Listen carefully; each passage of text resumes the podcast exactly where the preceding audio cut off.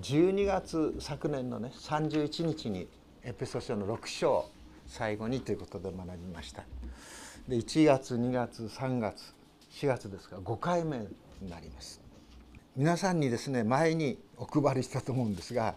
エペソ書郊外このアウトラインというのをねちょっとお渡ししました。これをあのエペソ書のところに挟んでいてくださると理解するのに助けになるのかとこう思います。今日の聖書の中でですね神を知るための知恵と啓示の見方御霊って書いてありますね。神を知るための知恵と啓示の御霊って書いてあります。でここを読んでですね何かこう分かったような分からないような感じになると思うんですね。神を知るための知恵と啓示の御霊が与えられるように。これは何を言ってるんだろうかと思うんです。神を知るための知識ならまだすっと入ると思うんですね。でも神を知るための知恵と啓示の御霊だっていうんです。どういうふうに皆さん理解しますでしょうかね。聖書を読んでいて特に福音書を読んでいて私たちが教えられるのは自然の界の中にいろいろなものを通してのイエス・キリストを通しての知恵が教えられている。教えられていると思うんですね。イエス様は空に飛ぶですね。鳥を見ながら。さあ鳥を見てごらんって言うんですね。あの鳥はですね種を植えましたか？そしてこの収穫するために雑草を取りましたか？そうじゃなくてもちゃんと神はあの鳥をですね養っていてくれるでしょ？蔵もないでしょ？でも鳥はこの大空を飛び回ってるでしょ？って言うんですよね。そしてまた野に咲く百合の花を見ながらねさあこの百合の花を見てごらんって言うんですよね。そして何を教えるかというとこの百合の花は取られて刈り取られて摘まれてそして色素の原料のなるために炉に投げ込まれるんでしょ。でもこんなに美しく神は装っていてくれるでないですか。あのソロモンが身にまとったこの絢爛豪華な衣服あの衣類衣服服。それ以上にこの花はきれいでしょう。とするならば神は何を食べるか何を飲むか何を着るかとまず第一に求めることをあなた方はやめたらいいんじゃないですか。まず第一に求めるものは神の国とその義でしょう。神はですね食べ物も着物もね本当にまっとうに働く人にはちゃんと備えていてくださるんですよ。ああ信仰薄き人よというふうにイエスも教えるでしょ。これは知恵です。ですからここで言われているね知恵と啓示の御霊を豊かに与えてくださりますようにの知恵とはそういうことを言ってる。ですからそういう聖書を読んでいく時にまたイエス様のですね教えを聞いていく時に私たちの身の回りにね神のことについてイエス様のことについて贖いについて救いについてもう復活についてさえも私たちを教え私たちを悟らせてくださるものが本当に地に満ちているということです。さあ15節から入ります。少し中にこう言ったんですけどもちょっとこの御言葉の学びの入り口に入ります。この15節こういうわけでという言葉で15節が始まっています。こういうわけで私は主イエスに対するあなた方の信仰と全ての生徒に対する愛とを聞いてっていうふうに始まっていますね。ここであのまず皆さん目につくのは何かというと新しい2017年版の聖書ではこういうわけでその後私もってなってるんです。私が前から使っているこの聖書は私はになっているんですね。和友で違うの？まあちょっとニュアンスが違うんです。これは原文の見ると。原文はどちらかというと私もの方のが原文に近い感じがこういたします。でもそれは小さなことですので大切な方はこういうわけでどういうわけでしょうかっていうことですね。どういうわけなのか。それはパウロがエペソードのですね一章の3節から14節までキリスト教会について論じてきました。書き送ってきました。私たちにですねその教会の何て言いましょうか教会をですね心に描いた神の遠大さについてパウロはここで論じてきたわけですよね。キリスト教会はまず父なる神のですね天地創造の前から世界のもといの置かれる前からすなわち神は創造の御業を実際にですね光はあれと呼べ光ができたそういうですね創造の前からすなわち神は神ご自身の中でキリスト教会を作るという計画をアイデアを思想をしっかりと持っておられたということですこれは。キリスト教会はたまたまこの歴史の中でですねいろいろなそういう失敗や何がかやがあってそしてですねこの2,000年前にイエス・キリストを使わしてそしてまあ教会を作ったというものではないんだということですね。教会はキリスト教会は神の新しい民はね世界のもとに置かれる前から神が天地神羅万象全てのものを作る前からすでに神のご契約の中にあったんだ。これはすごいことですこれ。人間のアイデアでですね出てきません。まさに獄中に捕らえられていたパウロに新しい啓示の新しい御霊の啓示のこの導きが与えられてそしてそのことが明らかにされたということのようですね。今までは預言者たちにはですねそのことは知らされていなかった。しかし時至りてこのことがすなわちキリスト教会が世界のもとに置かれる前から神のご計画の中にあったことなんだ。根っこがですねそんだけ深いんだ。確かなものの上にあるんだっていうことです。イエス様がね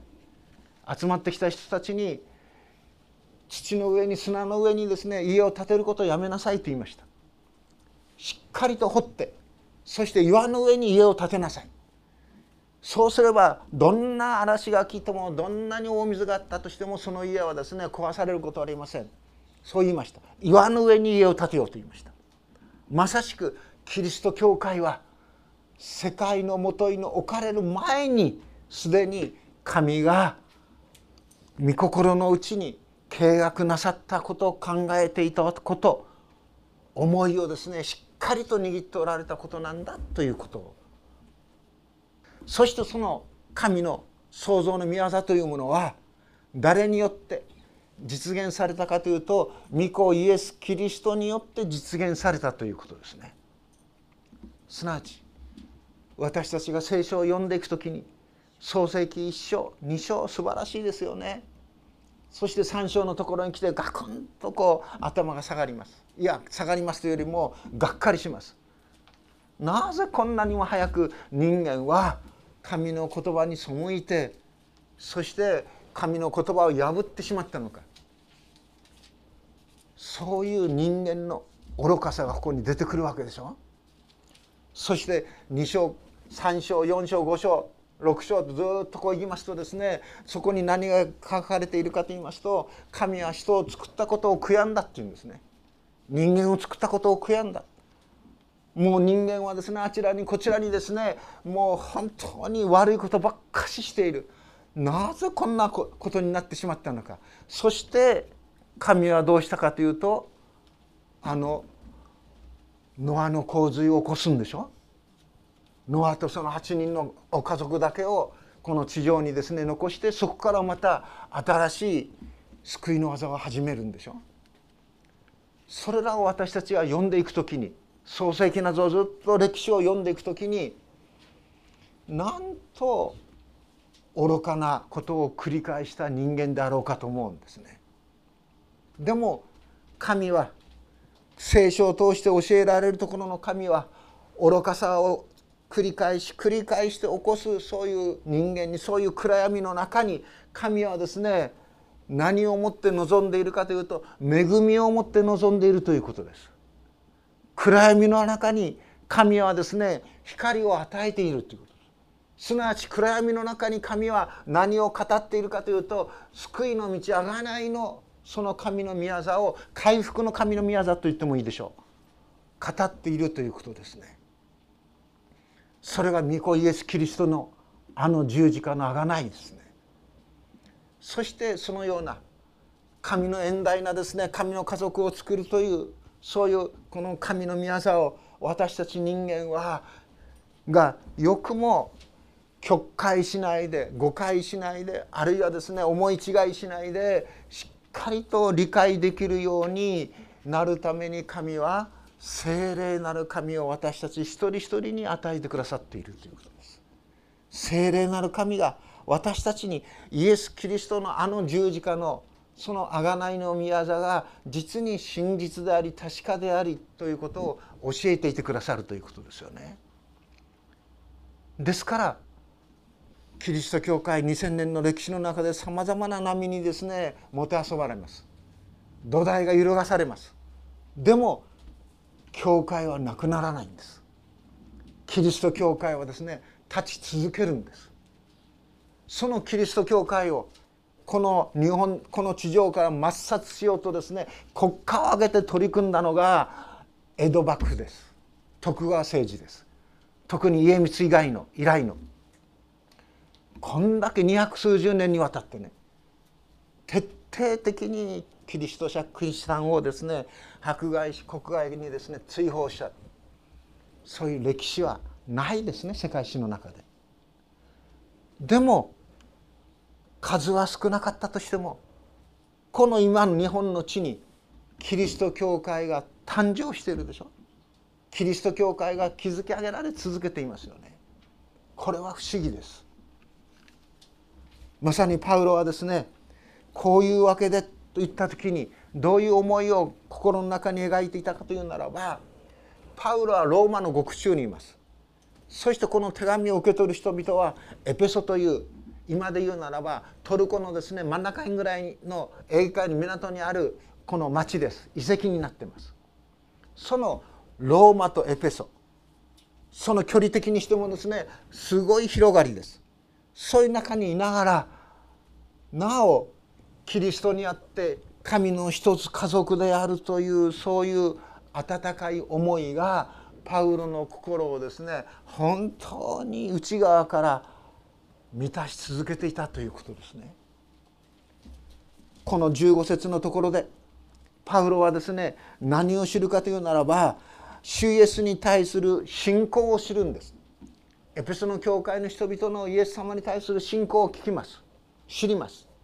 そしてまたエペソの教会がの人々が全ての生徒に対して全てのクリスチャンに対していろんな地域町にある教会に対して愛の技を惜しむことなく注いでいるその技に励んでいるという信仰と愛に豊かになっているエペソの教会の様子をパウロは知るんですね。ローマの獄中でこれをパウロに知らせた者は誰かというとコロサイ人への手紙の中を読みますとエパフラスという人物だったということが分かるんです。エペソの教会とコロサイ教会近くの教会でした。そしてコロサイとエペソの教会その手紙もですね内容もですね大変この近いものオーバーバップしているものがこうあります。コロサイの一章七節八節まさに御霊によるあなた方の愛をこのエパフラスによってパウロは聞くんですよね。それを聞いて何を聞いてそのイエス様に対する信仰と全ての教会に対する愛とを聞いてパウロはですね感謝を捧げるんです絶えず感謝を捧げていくということですね。牧師にとってあるいは伝道者にとって本当の喜びは何であるかというならばその教会が信仰において本当に進歩している深まっている霊的にですねこの成長している姿あるいはまた隣人愛において本当に実を結んでいる姿それが健全な教会の姿です。その教会がいくらね大きくなって人が増えたとしてももし他の教会に対するその痛みも悲しみもそういうものをですね持っていないとするならばそれは健全な教会とは言えないと思うんですね。健全な教会それは他の教会の一人一人をあるいは一つ一つを大切にしていくということです。その成長のために惜しむことなく労していくということです。そうしてパウロはですねこの16節絶えず感謝を捧げているっていうんですね。いつ感謝を捧げているかあなた方のことを覚えて祈っている時だっていうんですね。2017年版の聖書ですと16節は「祈る時には」という言葉で始まっています。この16節のですね元の原文を言いますと最初出てくる言葉はですね感謝をやめることなくという言葉が出てくるんです。おそらく私が今まで使っていたその聖書はその語順を大切にしたんですね。感謝をですね休むことなくすなわちその感謝はどういう時であるかというならばあなた方のことを覚えて祈る時にということなんです。この祈る時にっていうふうにスッとこう訳してしまうんですけども実はですね原文、まあ、ギリシャ語書かれているんですそのところを読むとですね祈るということがパウロにとっての人その一日の活動の主なものであったということが分かるんです。実にアクティブなね積極的なそういうパウロの時間の使い方というものがこの16節の原文にはですね身を通すと伺う知ることができるんですね。私が学生を終える頃ですね宣教師になるためにじゃあ栗原をどこにやろうかそうあの先輩の牧師先生たちがあの考えてくれたんですね。でその当時はですね宣教師になるようなそういう訓練のコースというのは日本の進学校にありませんでした。成城学校にもなかったんですね。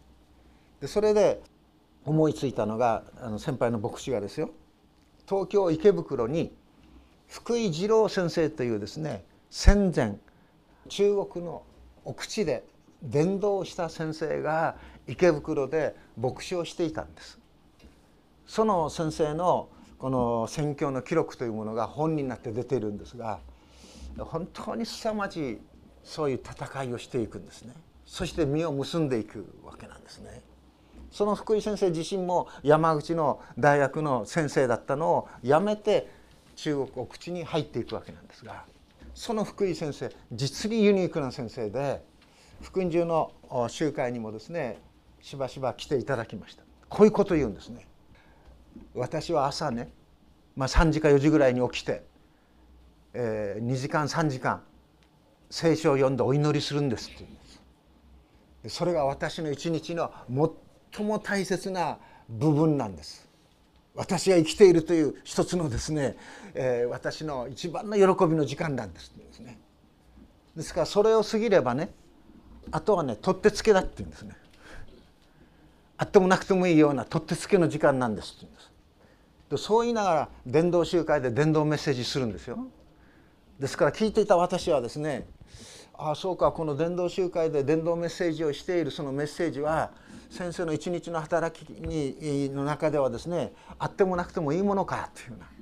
そんなあのちょっと印象も持ちやすいほどその先生は朝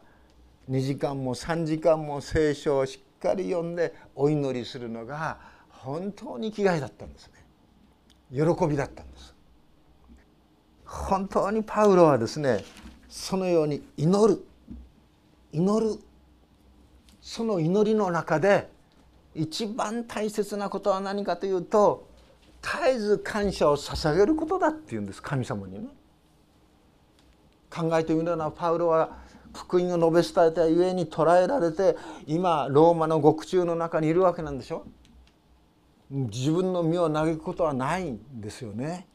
なぜこんなに喜ぶのか。本当にまず喜びを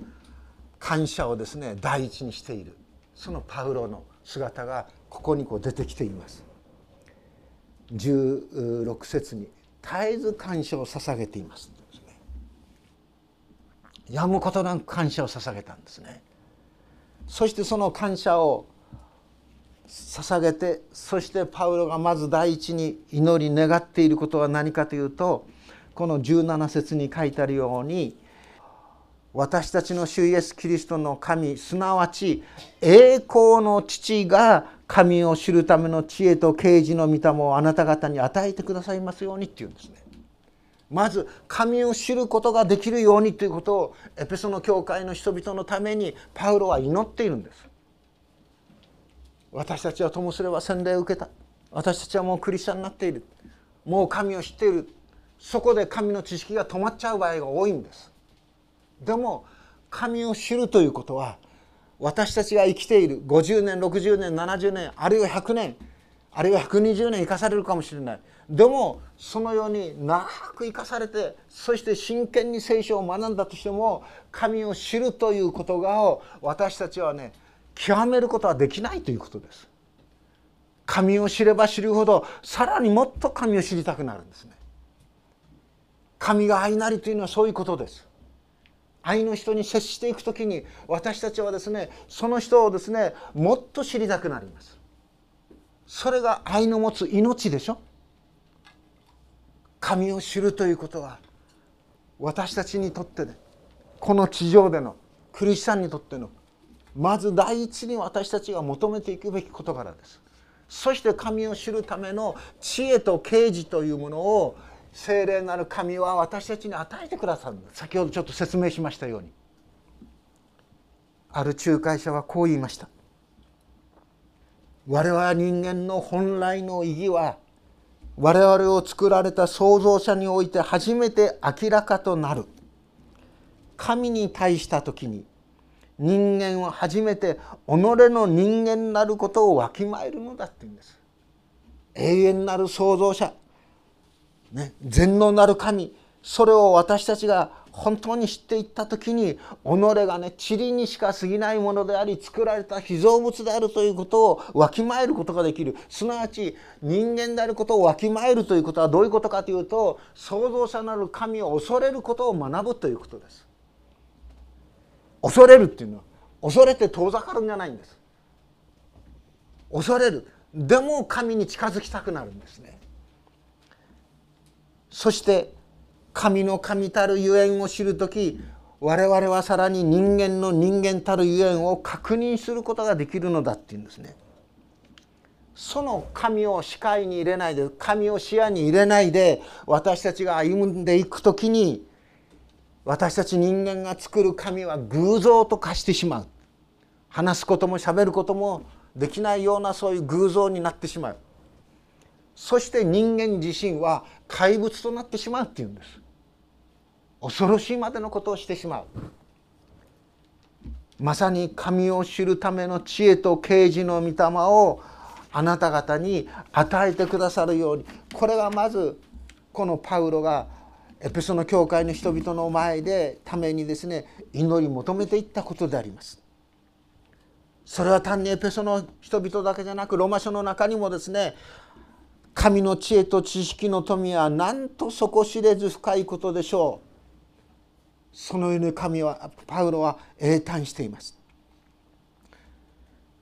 まさに神を知るための知恵と啓示の御霊をあなた方に与えてくださるように。精霊の導きによって精霊の証によって私たちはイエスをキリストと信じさせていただいた。しかしそこでとどまるのではなくてさらにイエスを知るためのさまざまな豊かな知識というものを神は私たちにですね与えようとしてくださっているんですよということですね。そして18節に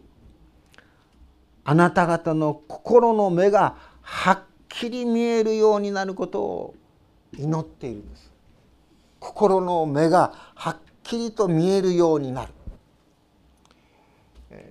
不思議なことは何であるかというと心目に見えないんですね。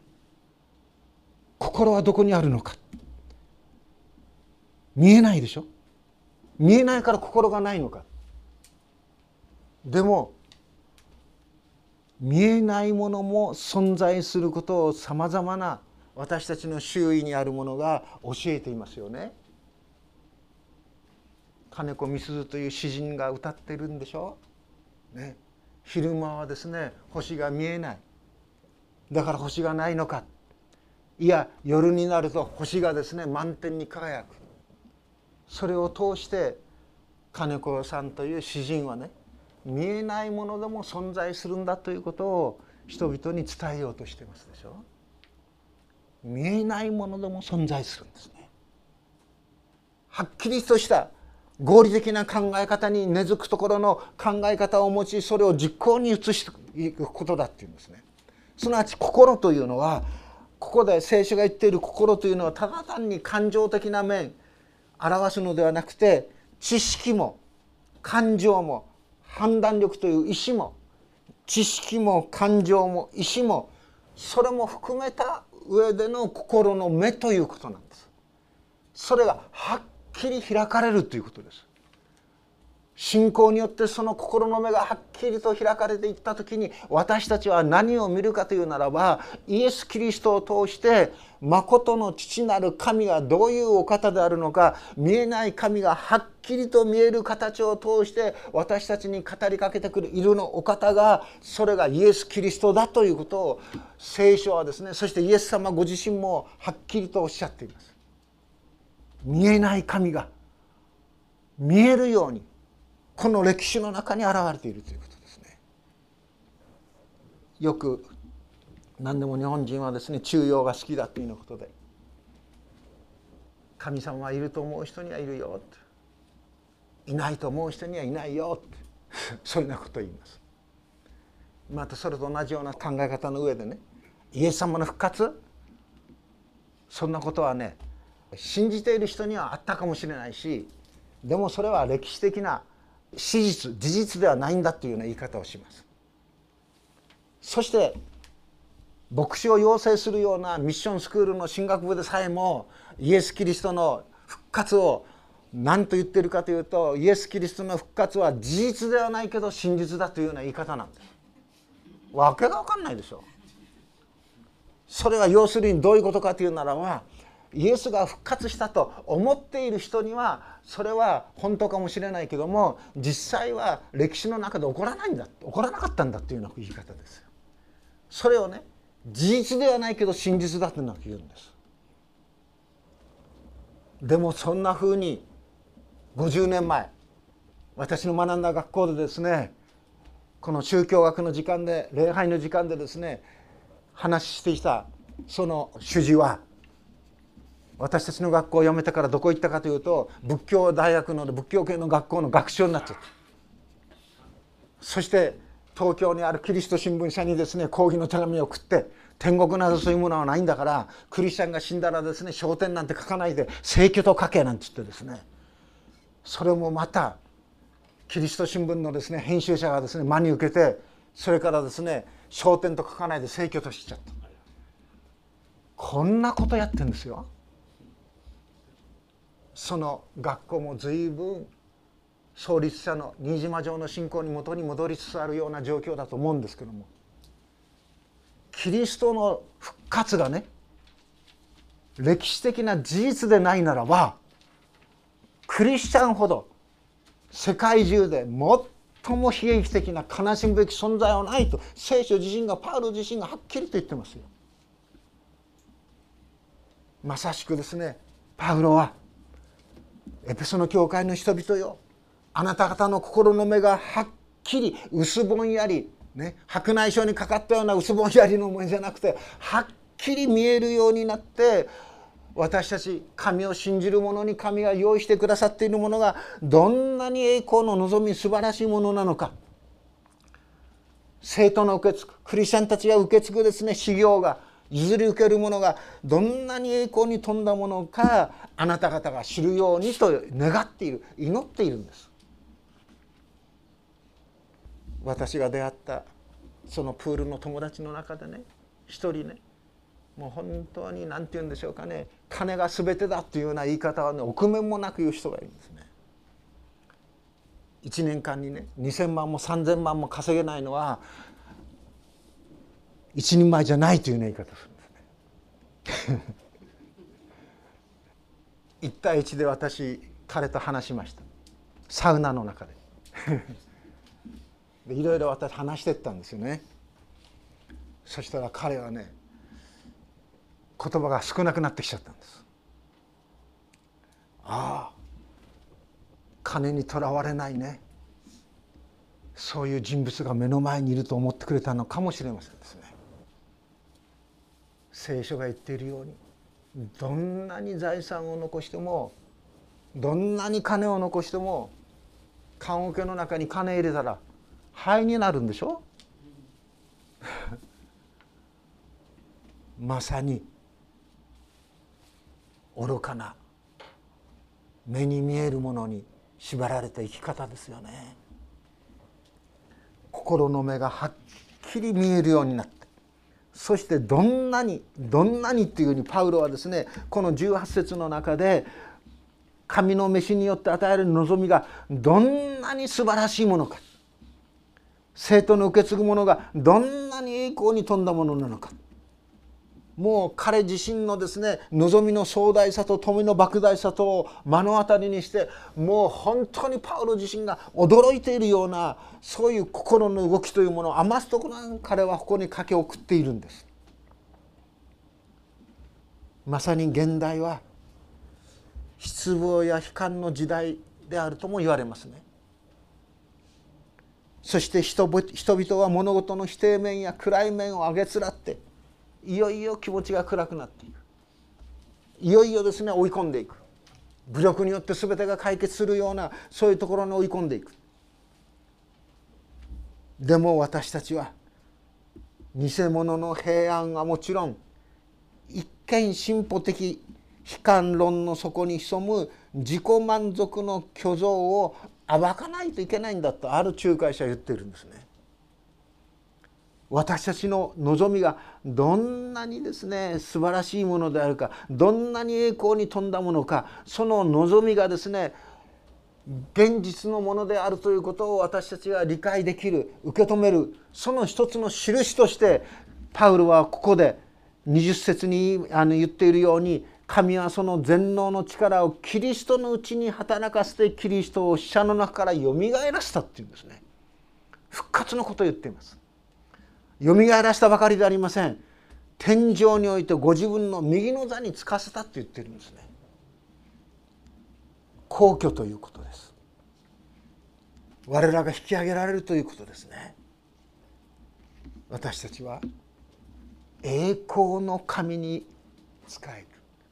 そして神がですね永遠の昔にですね目論み契約し時至りてですねこの地上に実現させたものたその教会栄光の教会に属させていただいているものとしての